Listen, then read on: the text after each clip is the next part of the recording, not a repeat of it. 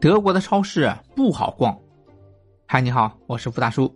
上一期啊，我们说了在德国土耳其人为什么那么多。这一期啊，我们说一说德国的超市。当时在柏林啊，超市其实跟我们关系很密切。我们当时待在德国啊，去的最多的地方，除了酒店就是超市了，然后才是商场。我们在闲暇的时候会到超市啊去采购大量的物品。顺便体验一下当地的风土人情，在柏林最多的超市啊，就叫 DM 超市，我们中国人啊戏称它叫大妈超市，有点像我们中国的大润发，到处都是，很方便，覆盖率啊很广。还有一个超市啊叫 Real 超市，数量稍微少一点。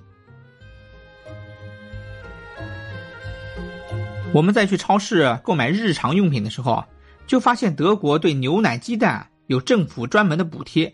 在超市里面就特别的便宜，我们经常去买那个零点九升的大瓶牛奶，约合人民币啊也就六七块钱，鸡蛋也很便宜。我们虽然长期住在德国啊，但是啊并没有过多的去吃他们德国的早饭，我们还是继续我们自己国内的生活。去超市买了鸡蛋，自己带的米煮点粥，早饭煮鸡蛋，偶尔吃点超市里买的德国香肠。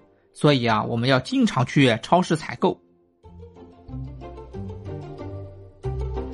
前面有一期说到啊，德国的超市很守时，很遵守时间，到了关店的时候啊，直接关门不等人。那其实啊，它还有一个守时的表现，就是到了周末啊，它就要关店。你到了周日想去逛超市啊，结果就会发现啊，找不到超市，只有寥寥的几家超市开业，人家周末要休息放假，超市不开门，所以对我们来说啊就很尴尬。那周日的时候没课啊，想去逛逛超市补充点弹药。结果发现找不着超市，只有在市里几个特别的超市才能开放，他们完全不管你方不方便。你看我们国内的大润发，连过年都不放假，这差距你看看，这可能就是所谓的理念不同吧。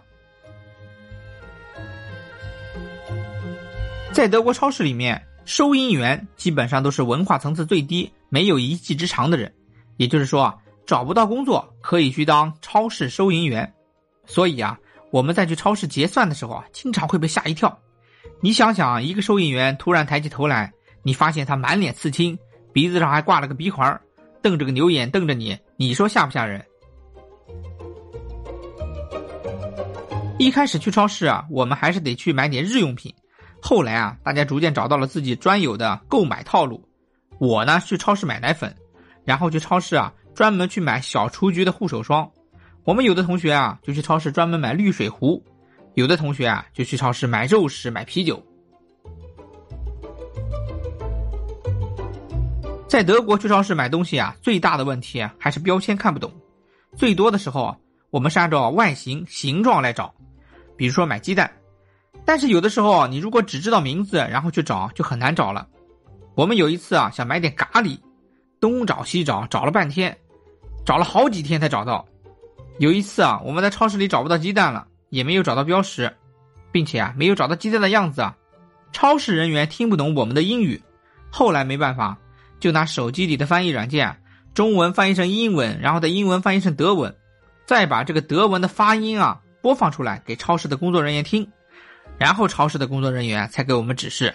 原来啊，在一个很隐秘的角落的拐角处，好累啊。好了，德国的超市啊，我们就说到这里。下一期啊，我们聊一聊德国的啤酒，敬请期待。欢迎收听《福看德意志》，大叔带你逛德国，再见。